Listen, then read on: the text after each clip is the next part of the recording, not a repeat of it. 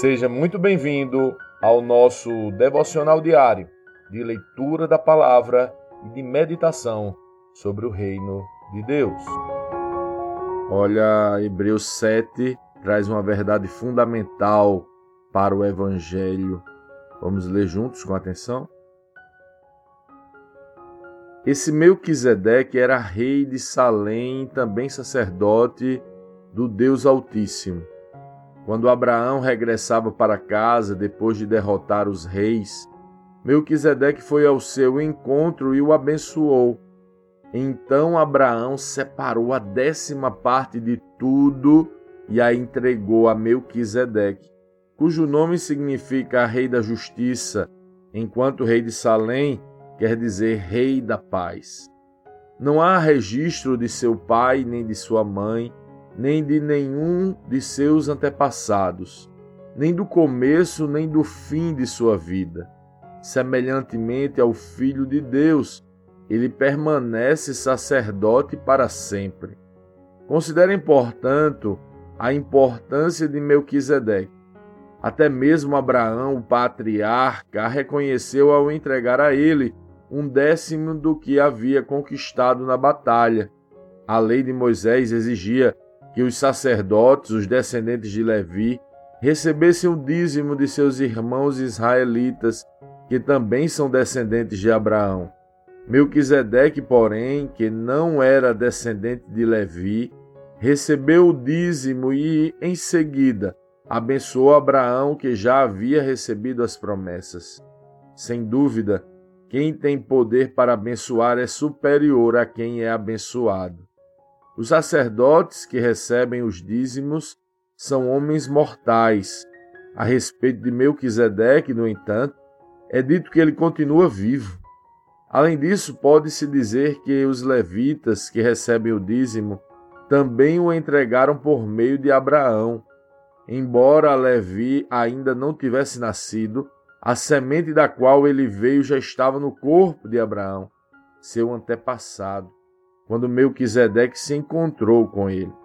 Portanto, se o sacerdócio de Levi, sobre o qual o povo recebeu a lei, pudesse ter alcançado a perfeição, por que seria necessário estabelecer outro sacerdócio com um sacerdote segundo a ordem de Melquisedeque em vez da ordem de Arão? E se o sacerdócio muda, também é preciso que a lei mude pois o sacerdote ao qual estamos nos referindo pertence a outra tribo, cujos membros nunca serviram no altar como sacerdote. De fato, como todos sabem, nosso Senhor veio da tribo de Judá, e Moisés nunca mencionou que dessa tribo viria um sacerdote. Essa mudança se torna ainda mais clara com o surgimento de outro sacerdote semelhante a Melquisedeque, o qual se tornou sacerdote não por cumprir leis e exigências humanas, mas pelo poder de uma vida indestrutível. Pois a respeito dele foi dito: Você é sacerdote para sempre, segundo a ordem de Melquisedeque. Desse modo, o antigo requisito, por ser fraco e inútil, foi cancelado pois a lei nunca tornou perfeita coisa alguma. Agora, porém, temos certeza de uma esperança superior pela qual nos aproximamos de Deus. Esse novo sistema foi instituído com um juramento solene. Os outros se tornaram sacerdotes sem esse juramento, mas a respeito dele houve um juramento, pois Deus lhe disse: O Senhor jurou e não voltará atrás. Você é sacerdote para sempre. Por causa desse juramento, Jesus é aquele que garante uma aliança superior. Além disso, havia muitos sacerdotes, pois a morte os impedia de continuar a desempenhar suas funções. Mas visto que ele vive para sempre, seu sacerdócio é permanente. Portanto, ele é capaz de salvar de uma vez por todas aqueles que se aproximam de Deus por meio dele. Ele vive sempre para interceder em favor deles. É de um sumo sacerdote como ele que necessitamos, pois é santo, irrepreensível, sem nenhuma mancha de pecado, separado dos pecadores e colocado no lugar de mais alta honra no céu. Ele não precisa oferecer sacrifícios diariamente, ao contrário dos outros sumos sacerdotes, que os ofereciam primeiro por seus próprios pecados e depois pelos pecados do povo. Ele, porém, o fez de uma vez por todas, quando ofereceu a si mesmo como sacrifício. A lei nomeava sacerdotes limitados pela fraqueza humana, mas depois da lei, Deus nomeou com juramento seu filho, que se tornou o sumo sacerdote perfeito para sempre.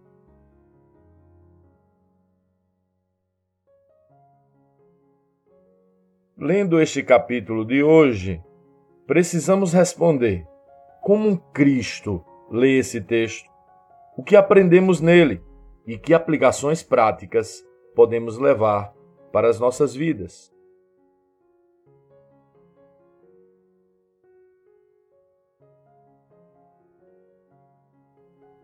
Jesus é o sumo sacerdote perfeito para sempre.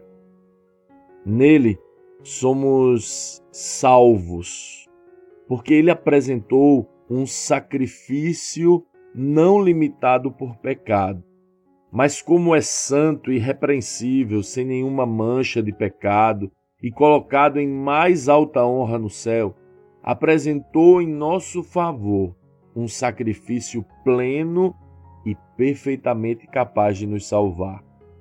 O escritor aos Hebreus está demonstrando e ensinando para nós algo muito importante. Jesus é o sumo sacerdote perfeito para sempre. Porque seu sacrifício perfeito é perfeitamente suficiente para nos perdoar de uma vez por todas. Na época da lei de Moisés, foi instituído os sacerdotes da tribo de Levi que todos os dias apresentavam sacrifícios em favor do povo. Mas o sacrifício deles era limitado, visto que precisavam sacrificar por eles mesmos primeiro, pois assim como o povo também eram pecadores. Percebamos que não há, portanto, ninguém maior que Jesus. Não há ninguém a quem possamos recorrer além dele, porque simplesmente ele é o único que está além de qualquer sacerdócio humano. O escritor aos Hebreus apresenta uma argumentação para que os judeus entendessem a grandeza do sacerdócio do Senhor. Ele apresenta Jesus como o sacerdote segundo a ordem de Melquisedeque.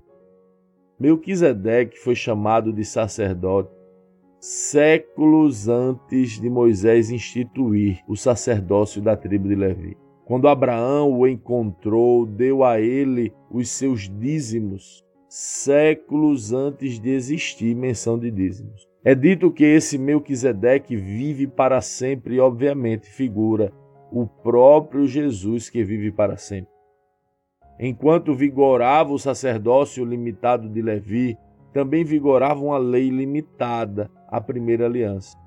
Agora que vigora um outro sacerdócio, este ilimitado e perfeito segundo a ordem de Melquisedeque em Jesus Cristo, agora vigora uma outra lei que é ilimitada e perfeita. Isso é sensacional. Antes vigorava um sacerdócio imperfeito e incapaz que fomentava ordenanças que precisavam ser feitas e refeitas. Agora, um sacerdócio perfeito e capaz que fomenta graça e favor definitivo. Não é fabuloso saber que Jesus é sumo sacerdote eterno, que nos perdoou de uma vez por todas, pelo seu único, supremo e eterno sacrifício? Fico maravilhado em perceber que ele é perfeito e perfeitamente já nos perdoou dos pecados anteriores e dos pecados futuros. Jesus é superior a toda lei, a todo sacerdócio, a toda religião, a todo pecado, a toda limitação, a toda acusação. O sumo sacerdote perfeito. Portanto, neste novo sacerdócio, diferente do primeiro, a plena e perfeita confiança de salvação. Primeiro, porque o sacrifício não é nosso, mas dele. Depois, porque ele é perfeito. E nesta perfeição já apresentou um sacrifício pleno e perfeito para nos salvar de uma vez por todas. Percebe que não são as nossas ações? Percebe que não é a dimensão da entrega ou oferta, é tudo Ele. Agora, há de se pensar que se no sacerdócio limitado se entregava o dízimo de tudo o que se ganhava a este sacerdote, o quanto nós devemos entregar de tudo o que ganhamos a esse superior sacerdote que agora temos para todo sempre e que entregou tudo em sacrifício único, perfeito e eterno. Se para o fraco entregávamos 10%, o que entregaremos para o forte? Se para o imperfeito entregávamos uma pequena parte, o que entregaremos para o perfeito? Se fazíamos isso para o incompleto, o que faremos para o completo?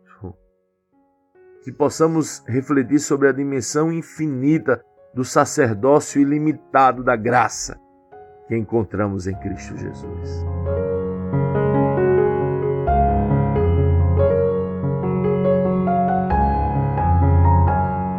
Sim, que bom ter você neste devocional e poder compartilhar o Evangelho. Mas, como sempre dizemos, o texto de hoje, o texto de cada dia, tem muito mais para oferecer muito mesmo. Nosso objetivo aqui é te influenciar a parar um pouco e ler o texto bíblico, pois acreditamos que cinco minutos de vida na palavra podem transformar completamente uma vida. Que Deus te abençoe. Leia, medite, comente, pergunte e adore o Senhor no seu lugar secreto.